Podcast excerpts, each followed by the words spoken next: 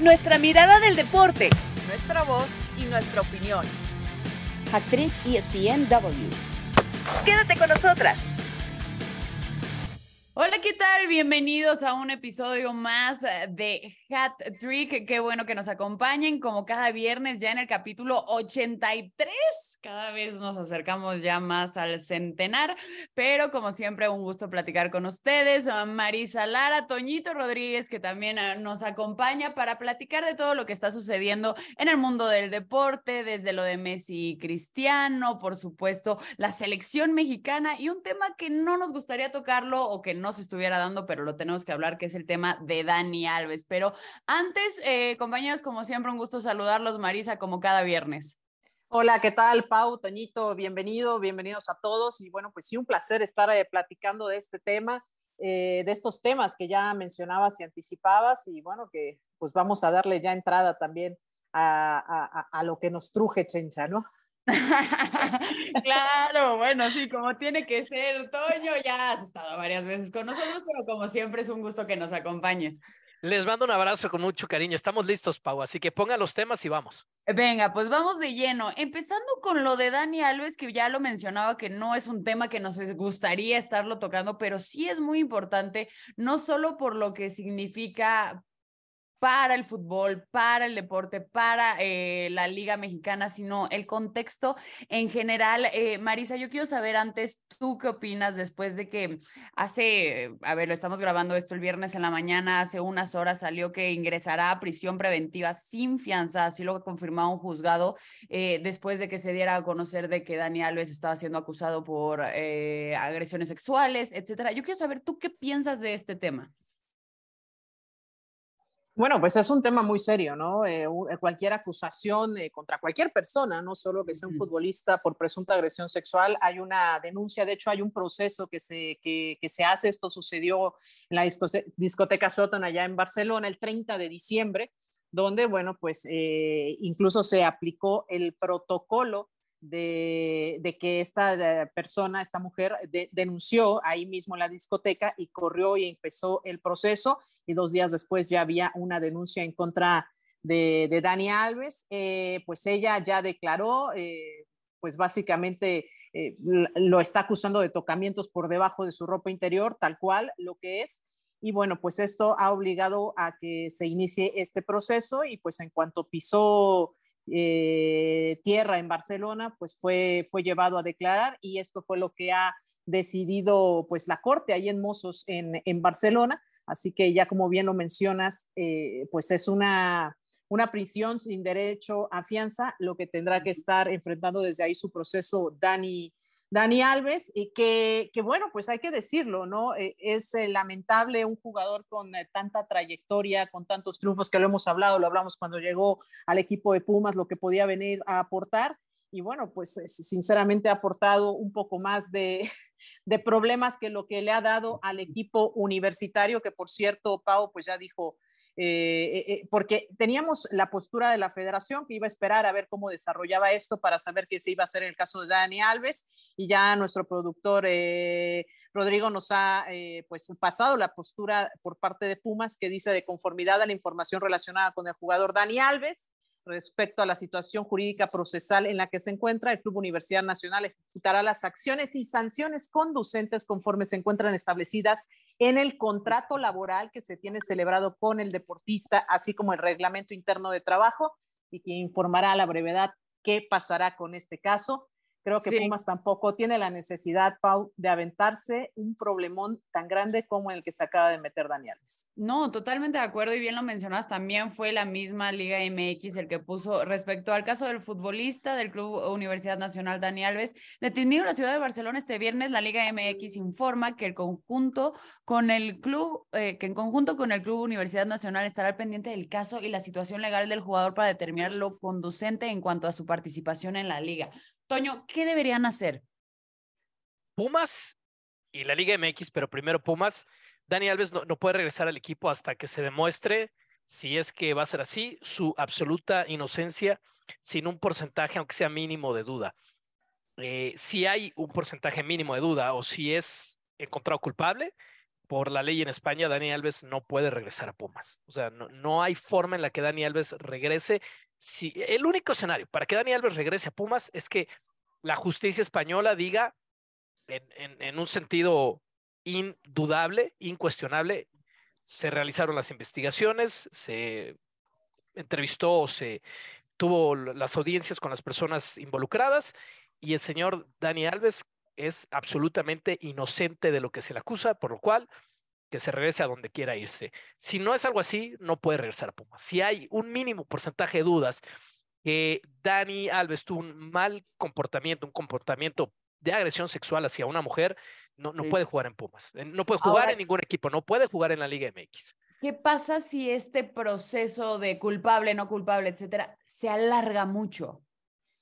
Sí, pues tendrá, pues es que ahí es justo, eh, por eso es que están esperando tanto Club Universidad como la Liga para determinar si el contrato de Dani Alves tiene que ser declinado y seguramente pues eh, dentro de este reglamento y de las eh, letras que se firman en los contratos estarán este, contempladas este tipo de situaciones, como pasa de repente en la NFL, que sabemos que cuando hay situaciones de violencia, de acoso y que manchan de alguna manera la imagen pública del jugador y que conlleva manchar la imagen pública del de, el club, bueno, terminan deslindándose totalmente del jugador. Esa es una opción, sin duda, de lo que puede hacer el equipo universidad y que seguramente eh, debería de buscar. Digo, no es cualquier institución tampoco, o sea, es la máxima casa claro. de estudios, lo, el nombre que está también pues eh, ligado a esto, si bien hay un contrato laboral de por medio, tendrán que asesorarse, eh, insisto, con las cláusulas que están incluidas en el mismo para tratar, obviamente, de, no hacer esto. Creo que la, la, universidad no tiene necesidad de soportar tampoco este tipo de escándalos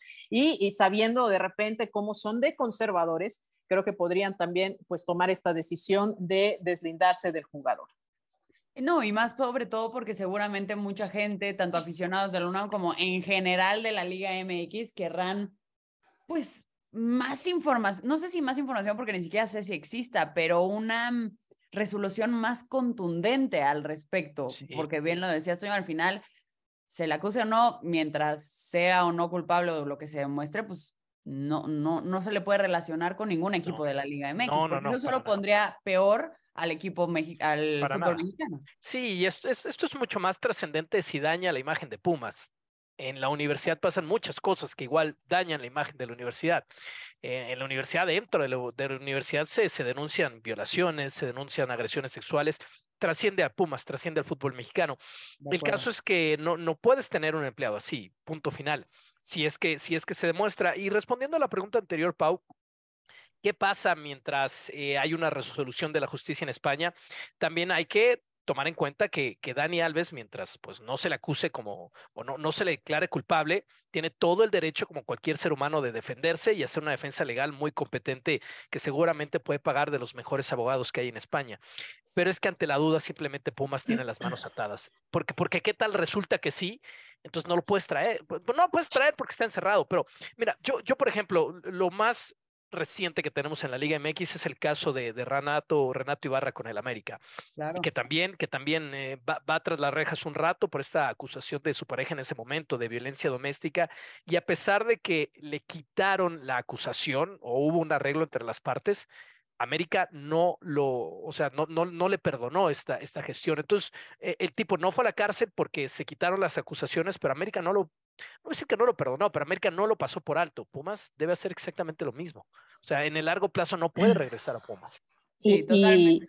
Y Pau, antes de que concluyamos el tema, simplemente eh, recordar también que a veces las posiciones de la Liga MX eh, no han sido, pues, tampoco las más contundentes en este tipo de temas. Y yo sí quiero traer a colación y recalcar eh, que cuando llegó Craig Harrington al América, eh, lo dije y lo mencioné, que tenía cargos en su contra en el Utah Royals, en la National Women's Soccer League.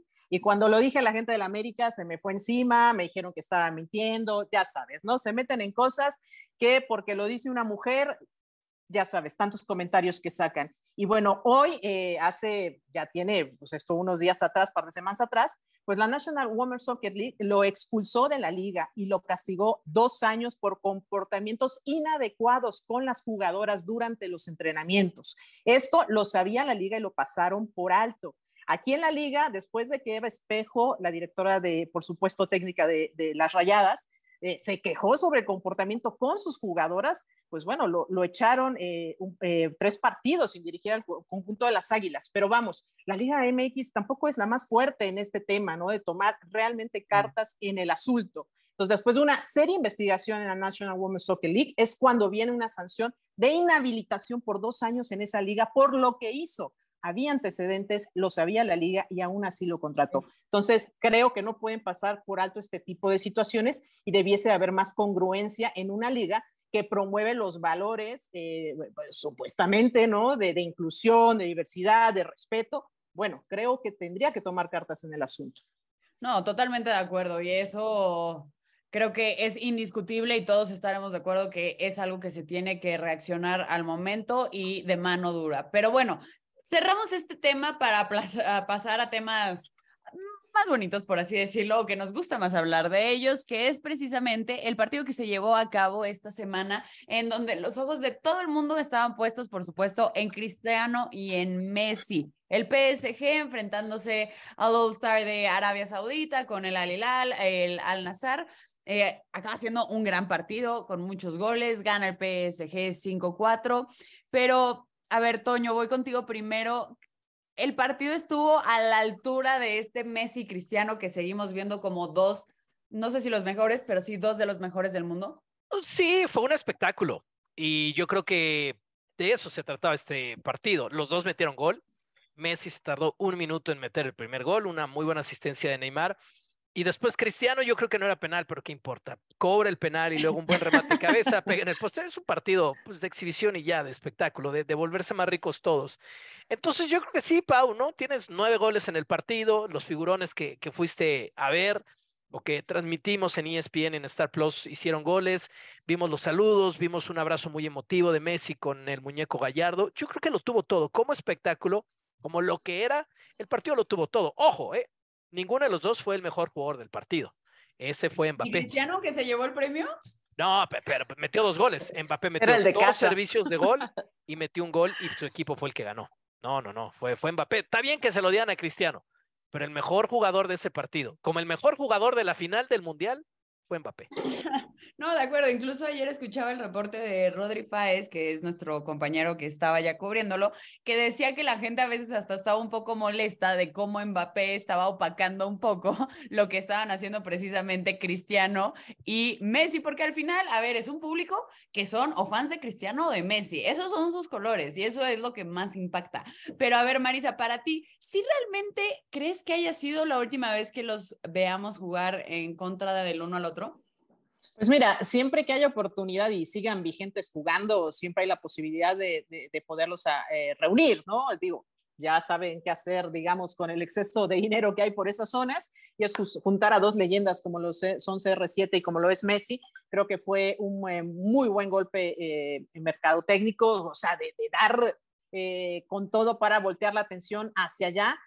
Mientras sigan jugando, creo que es posible, eso es una realidad, pero eh, se van acabando las oportunidades, ¿no? Si me permites, eh, me puse a sacar eh, sumas y restas y bueno, pues se han enfrentado 37 veces contando este último partido que, del que ya estamos mencionando. De esas veces, bueno, 17 han sido para Messi, por 23 goles, 11 triunfos para CR7 por 23 goles, empatados en goles. Eh, ellos dos, 18 han sido en la Liga, 6 en la Champions, 5 en la Copa del Rey, 5 en Supercopa de España y 3, amisto 3 amistosos, incluyendo este, solo una vez con la selección de Argentina. Y bueno, también decir que eh, eh mientras sigan jugando tienen la posibilidad, aunque Messi ha enfrentado a CR7 solo con dos playeras, el resto con Barcelona y solo una con el PSG. Yo creo que esto nos da un poco las posibilidades de que no están en la misma liga, están lejanos, será muy complicado que se vuelvan a reunir, mientras que CR7 lo ha hecho con cuatro playeras, ya sabemos cuáles, la del Manchester United, Real Madrid, Juventus y el caso, por supuesto, de su nuevo equipo. Eh, quiero mencionar también que eh, en esta comparativa, odiosa comparativa en la que vivieron durante toda esta gran rivalidad que se está pues terminando, que está llegando a su fin, insisto, por ligas tan distantes, eh, Messi, Messi y CR7 empataron en dobletes en estos encuentros, cuatro cada uno. Y ahí hay una pequeña, una pequeña donde sobresale Messi, que es Messi le metió un triplete al equipo de CR7, solo hubo un triplete entre ellos y fue para, para Messi en estos encuentros. Así que eh, muy parejos en los números eh, y siempre creo que termina siendo siendo de gustos, ¿no? Los que están del lado de Messi, de los que están del lado de CR7. O de colores también. O de colores también, ¿no? Si se va para un lado de ese lado, pero creo que ha sido una gran rivalidad histórica de estas pocas que se ven en el deporte o que nos van a tocar ver en el deporte a través de, todo lo que ha pasado. Eh, pero pues es, es innegable que está llegando a su fin una rivalidad tan interesante y tan rica, ¿no? Yo no creo que hayamos visto el último, la verdad. Yo creo que o en Estados Unidos o todavía tenemos algunos añitos ahí para volverlo a ver. Pero justo ahorita que mencionaba todo esto, Marisa, Toño, ¿Tú cómo describirías esta rivalidad? ¿Para ti es una de las mejores de la historia? ¿Se va a seguir ampliando estos números?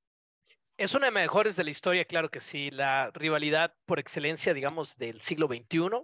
Vamos muy poquito del siglo XXI, pero es lo que tenemos y es la rivalidad por excelencia de este siglo. Yo no creo que se siga ampliando demasiado porque ya no juegan en el mismo nivel. O sea, Messi cobrando el PSG mucho dinero, le hizo el favor de ir a Arabia Saudita a jugar, pero, o sea, necesita que, por ejemplo, el Newcastle, que es eh, equipo hermano del Al Nazar, se meta a Champions y entonces ahí sí, con lo que se dice que hay una cláusula de Cristiano Ronaldo para jugar al Newcastle, si es que se mete a Champions, que van bien en esta temporada para la próxima, y en Champions seguramente podrían volver a cruzarse, porque así son las historias en el fútbol pero, pero de ahí en fuera no lo veo. La MLS podría ser, quizás, quizás sí, a Messi no lo veo jugando en Arabia. Yo no creo que sea la última vez, pero de que la rivalidad crezca, no, porque los balones de oro ya, ya, no, ya no los van a estar ganando, por lo menos Cristiano Ronaldo, no, necesitas de los dos para que haya una rivalidad. Y Messi acaba de lograr el, eh, a sus 35 años el logro más importante de su vida, de su carrera deportiva. Así que de Messi no podemos decir mucho que vaya en el ocaso de su carrera. De Cristiano sí necesitas dos para competir y Cristiano ya no está compitiendo a ese nivel. Ahora, eh, a ti que te gusta mucho el básquet, una, una mm, comparación, no sé, con Michael Jordan, Isaiah Thomas, está lo de Tom Brady, Peyton Manning, que sí, como bien lo dices, llegó un punto en el que ese gran rival se acabó yendo y quedaba solo esa gran estrella. Pero ¿por dónde acomodarías a Cristiano y Messi? Uy, no, no sé en el básquet, o sea, sí son en su momento, eh, Magic Johnson y Larry Bird, que hicieron de este antes de Jordan un, deporte de atención eh, global, no al nivel de Jordan, pero sí hicieron una gran rivalidad. Es, la máxima rivalidad que podemos pensar en personajes eh, de, fútbol. Y yo no sé, ah, o sea, habría que preguntarle, en buen plan, lo digo en buen plan, ¿no? A, José Ramón, a Rafa, a Héctor Huerta, em, si Pelé tuvo un antagonista, la verdad no lo sé. yo no recuerdo que, por ejemplo, Ronaldinho tuviera un gran antagonista, no recuerdo si Ronaldo tuvo, no recuerdo si Zidane tuvo, más, más allá del cabezazo a Materazzi, ¿no? Si tuvo un gran antagonista. Quizás esto sí es nuevo en el fútbol, ¿no? Dos que fueron tan en paralelo durante toda su carrera. Tú, Marisa, ¿dónde los acomodarías y esta gran rivalidad? Si yo sí lo pongo con esta gran rivalidad de dentro del fútbol, ¿no? Porque encontrar a dos jugadores tan parejos, ¿no? En números, encontrarlos e-, en dos equipos que sean antagonistas naturalmente, como lo es el Real Madrid, lo es el Barcelona, creo que pocas veces eh, se da. Yo sí lo pongo pues con esa rivalidad de Michael Jordan y Isaiah Thomas, ¿no? Porque se, encuentran en, eh, en, puntos eh, distantes, se encuentran peleando campeonatos, se encuentran en, un nivel y en, un, en una liga donde les permite competir cara a cara, competir tú a tú, el caso de Roger Federer también con eh, Rafael Nadal, que, que, se encuentran, se topan ahí y entonces el más grande encuentra que tiene rivalidad. Y en este caso, bueno, sabemos que Messi es eh, unos años más joven que, que Cristiano, pero bueno, pues eh, llegaron ahí y, los dos, era un toma y daca impresionante entre ellos y creo que eso es el mejor sabor de boca que nos queda justo de esta, de esta rivalidad, lo parejo, lo grande, los, lo astro que, que, son los dos, ¿no? O sea, realmente son dos figuras que difícilmente se van a repetir y ahí estará Mbappé y habrá que ver quién le pone cara a Mbappé y, habrá que ver eh, quién encuentra a Haaland para poder eh, hacerle contraparte, ¿no? Porque, eh, pues digo, ahí no, se van a estar enfrentando, pero habría que ver cómo, quién encuentra, quién le sale a la cara, por lo menos a estos dos astros que son jóvenes, que, que ya Mbappé dos finales del mundo, Haaland que puede romper todos los récords en Inglaterra. Creo que a ver quién sale por ahí, ¿no? A ver quién va a ser Pero yo creo que, que quiera hacer una rivalidad, genuina. No sé si al, al, punto en el de Messi y Cristiano, porque bien lo dices, ellos llegaron a estar hasta en los rivales más grandes del fútbol español y no sé si incluso mundial de cómo es este Barça y este Madrid, pero yo sí veo genuinamente una rivalidad bastante interesante creciendo entre Haaland y Mbappé. ¿Tú qué piensas, Toño? Wow, es muy buena, esa es muy buena, Pau, y esa es la del futuro. Eh, excelente. No sé si a nivel de selecciones nacionales eso nos faltó con Cristiano y con Messi. Eh, aquí van a haber más oportunidades. Al final del día juegan en la misma confederación, más allá de que uno esté en, un equipo dos veces finalista y antes campeón del mundo como Mbappé, que ya sea campeón, que no juegan tampoco en la misma liga por ahora. Eh, y en Champions, seguramente después de que se enfrenten por primera vez, porque hay posibilidades de que eso pase en cualquiera de los torneos que vienen, o en este mismo torneo en la eliminación directa, esa rivalidad va a crecer. Para que haya una rivalidad, y con lo de Isaiah, con lo de Jordan, con lo de Bird, con lo de Magic, con lo de Messi, con lo de Cristiano, se tienen que enfrentar entre ellos. No solamente porque uno sea muy bueno jugando en un lado y el otro, se tienen que enfrentar y tienen que ganarse partidos entre ellos. Y uno tiene que poner cara de que quiere llorar y el otro se lo tiene que de alguna forma festejar, eh, eh, pues vivir el momento. Y yo creo que eso falta para que, para que explote esta rivalidad, esta, Ahora hay comparación, lo que no haya rivalidad y se tienen que enfrentar entre ellos, pero pinta la cosa para que sí y para que sea una batalla de más legendaria, porque son pero en Champions se podría dar, ¿no, Toño? En Champions se puede dar, claro, sí, sí, sí, sí, sí, y, yo creo que, o sea, lo que pasa es que, que, que, que, seguramente viene para el futuro de Mbappé, eventualmente jugar en el Real Madrid. Y yo no veo que Erling Haaland se vaya a mover rápido del Manchester City. Sería increíble que estuvieran en la misma liga. Solo el tiempo lo dirá. Pero lo que tenemos enfrente son dos goleadores en cuanto a materia, en cuanto a pasta, en cuanto a características, de, de, lo más impresionante que se ha visto en la historia del fútbol, como si tuvieras otro Zlatan jugando a su mismo nivel. Bueno, ya como bien lo dices, el tiempo lo dirá y son jóvenes, tienen mucho fútbol todavía, así que tendremos todavía mucho tiempo para disfrutarlos. Eh, nosotros vamos a hacer una pausa aquí en ESPN Hattrick, pero quédese con nosotros, todavía tenemos mucho de qué hablar. A 50 días de la eliminación de México en Qatar, ¿qué se viene? Ahorita nosotros regresamos. Hattrick ESPN W.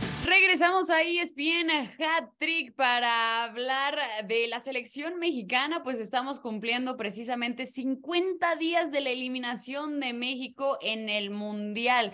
Toño, empiezo contigo para preguntarte, ya se tardaron en presentar un nuevo proyecto. ¿Qué esperarías de este tan hablado nuevo proyecto? O sea, yo creo que no hay, no hay demasiada prisa en el sentido que todavía los partidos vienen en marzo, los primeros, y ya y a ver, son, son rivales a los que México les debería ganar si me ponen a mí de entrenador. Que por favor no lo hagan, Federación. Sería una peor idea todavía que la que tuvieron con el Tata Martino. Yo cobraría mucho menos, pero igual sería una pésima idea como haber puesto al Tata ahí. La, lo importante, Pau, es que tomen la decisión correcta. Eso es lo importante. Entonces, no creo que sea un tema de prisa, no creo que porque Estados Unidos lleva a jugar par de amistosos en enero, México también lo tenga que hacer, pero sí que se aseguren de tomar la decisión correcta. Eso definitivamente, que, a ver, ah, para esta decisión correcta se ha hablado mucho respecto a si los cambios debieron de haber sido incluso desde más arriba y no solo el técnico.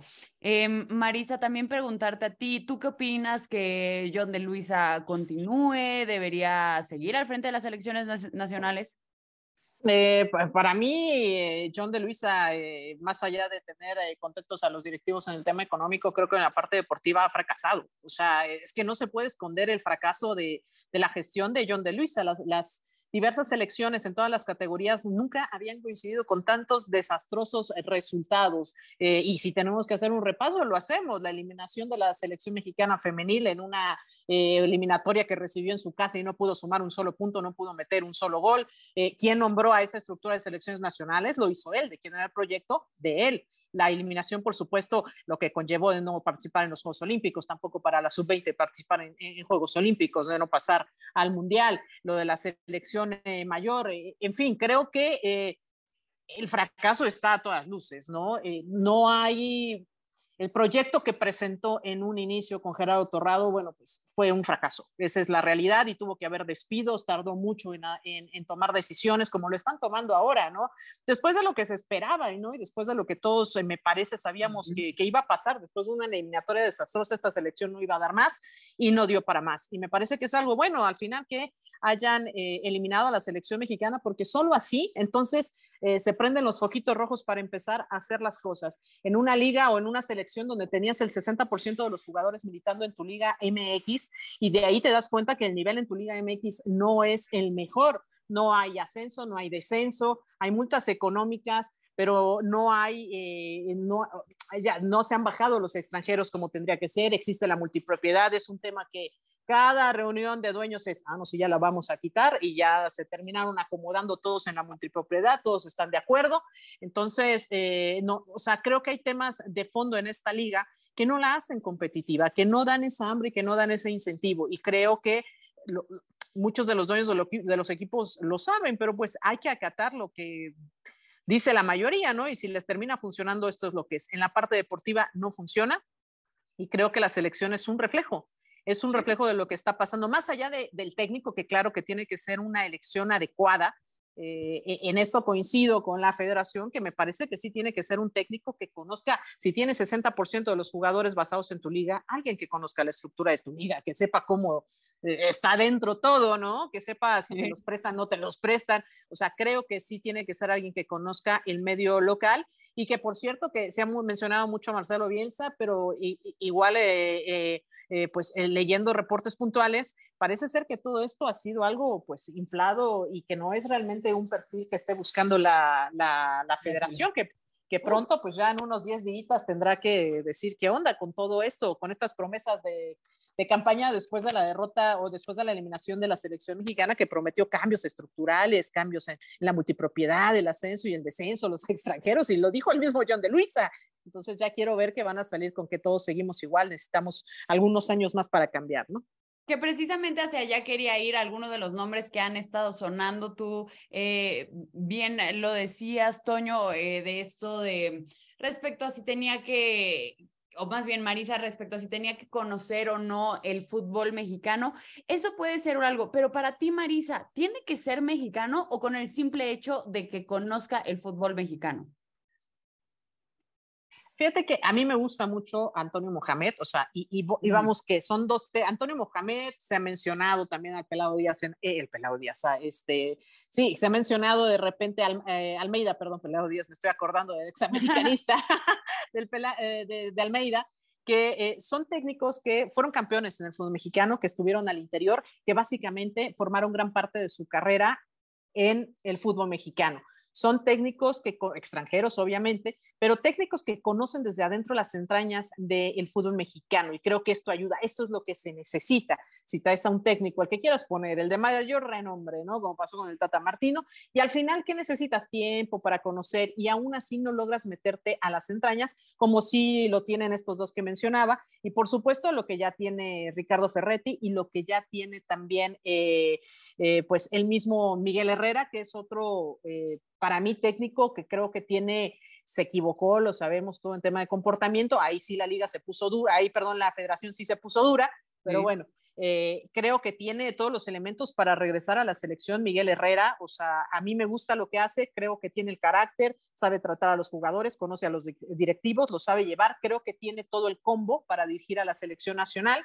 Me gusta eh, también, Mohamed es un técnico que también eh, coincidentemente fue técnico, eh, campeón con América después de que dejó el proyecto Miguel Herrera. Creo que es otro técnico que podría hacerlo. Creo que esos nombres son interesantes. Eh, se menciona el Tuca, pero pues no lo sé si, si, si a estas alturas podría hacerlo, ¿no? Porque toda su vida negó, no quiso, no quiso agarrar la selección, ¿no? Ahora que, digamos, está descansando de los clubes, bueno, pues ahora sí analiza cómo poder agarrarlo, pero todo el tiempo atrás dijo que no, que él no quería meterse a esa grilla. No, no sé si esté ahora para agarrar la selección. Bueno, ahorita Marisa, precisamente, platicabas de todos los nombres que han sonado para la selección mexicana, entre Bielsa, Mohamed, el Tuca. Em, Toño, yo quiero saber a ti quién te gustaría ver o si alguno de estos nombres de que ya estábamos mencionando sería el ideal para la selección mexicana. Eh, yo creo que no hay un ideal. Creo que no hay un ideal. La posición es bien compleja. Te van a exigir mucho, el público va a exigir mucho, eh, los anunciantes te van a exigir todavía más que el público y la materia prima en este momento anda, anda bastante tristona, anda flaca la caballada, como dicen. Entonces, eh, no creo que haya un puesto ideal, no va a haber un mago que, que, meta a México en la final del próximo Mundial. Dicho lo anterior, creo que es imprescindible que conozca el medio mexicano, a los futbolistas mexicanos. Es que ya llevas una ventaja cuando, cuando conoces eh, qué hay, quiénes son, cómo se comportan y cuáles son los problemas en los que puedes caer. La naturaleza de la liga, que no llegues y preguntes, ¿cómo? ¿No, no hay ascenso? O sea, no, espérame, a ver, espérame, John, John, a ver, espérame. Sí, pero yo quiero ver a alguien de la Liga de Ascenso porque quiero ver, tienen mucha hambre, pero ¿cómo? ¿No hay ascenso? A ver, espérame, y jugó la final hace poco Pachuca con León, pero son del mismo dueño, ¿cómo? O sea, alguien que ya sepa esas cosas, pues que no pierde el tiempo eh, frustrado por todos los vicios que tiene el fútbol mexicano. Y para mí eso descarta a Marcelo, Marcelo Bielsa. Con lo sabio que pueda ser, con lo, el prestigio que pueda tener, yo creo que no es el fit para la selección mexicana la federación ya hizo millonario al Tata Martino, no necesita ser millonario otro técnico que viene de un contexto completamente diferente, que ya entrenó a Atlas y América hace 30 años, eh, que viene de un contexto completamente diferente, que necesita que le den las llaves absolutas eh, y no se las van a dar porque no se las pueden dar, eh, porque no funciona así la Federación Mexicana de Fútbol. Entonces, no, no creo que funcione. Solamente nos va a causar más estrés, más historias y más morbo a los periodistas el caso de que trajeran a Marcelo Bielsa Después, yo, yo, creo que el Tuca Ferretti es una especie de Marcelo Bielsa tropicalizado al fútbol mexicano, obsesivo, regañón, que le gusta controlar desde el que eh, abre el portón hasta el centro delantero ya lo tienes, ya lo tienes. Eh, un técnico que conoce muchísimo lo que quieras de fútbol, que también está loco, no necesita ser un loco tan famoso, es un loco muy famoso en México, también está loco hablando de fútbol el Tuca Ferretti.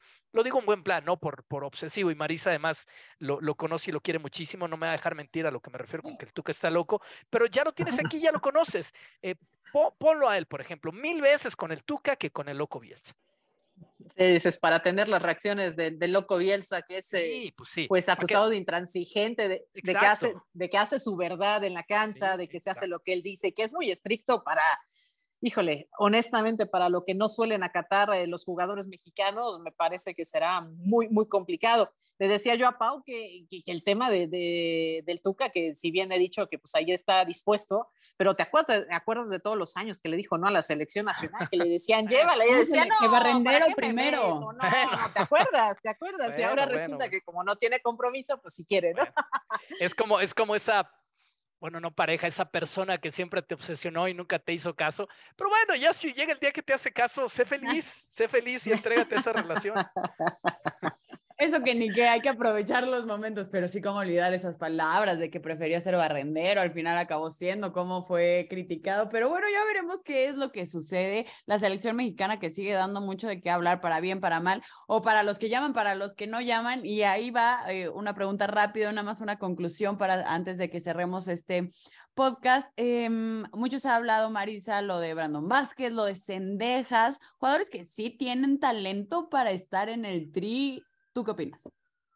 Eh, pues está bien que tengan talento, ¿no? Pero creo que una vez más la, eh, pues la Federación Mexicana se equivoca, ¿no? En hacer las cosas. Otra vez parece ser que no se conocen eh, los reglamentos eh, internos, no saben cómo llevar este tema, por supuesto, de, de, traer a un jugador que es México-americano, como lo es Alejandro Sendejas, ¿no? Y que jugó, bueno, pues cinco partidos amistosos con la selección mayor después de mexicana, después de que ya había jugado eh, el Mundial Sub-17 en 2015 con los Estados Unidos, se tuvo que haber solicitado el cambio para vestir la playera del de tricolor, la, la, la, playera de la selección mexicana, y no se hacen las cosas como tienen que hacerse. No, Entonces, la FIFA termina dándoles una sanción de 10 mil eh, suizos francos a la Federación Mexicana y además de que tiene eh, por aplicar el, regla, el, el, reglamento 5 de, perdón, el artículo 5 del reglamento de aplicación de los estatutos de la FIFA, por lo cual ahora va a registrar cinco derrotas en juegos amistosos, las veces que jugó Cendejas en partidos amistosos,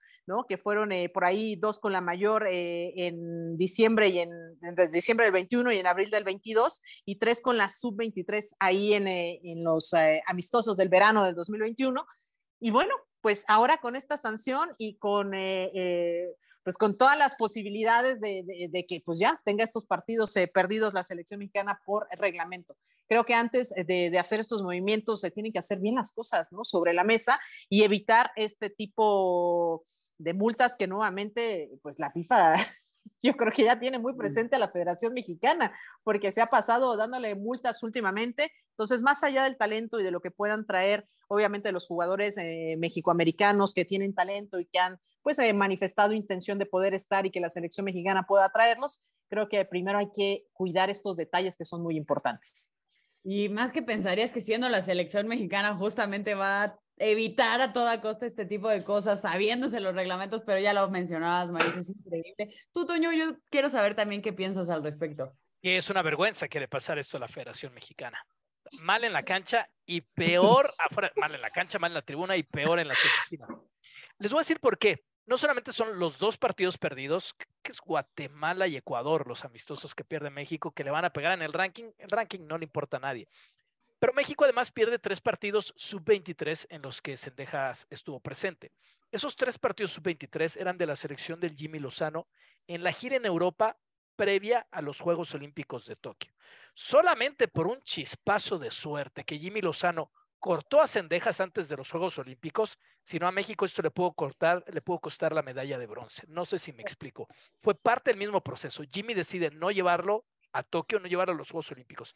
Si Jimmy, si Jimmy hubiera decidido, por una decisión técnica, que estuviera en esa lista para los Juegos Olímpicos, lo que pasó, lo que nos esperamos en estos días, le pudo haber costado a México ese bronce olímpico. Imagínense el tamaño de vergüenza que hubiera sido eso.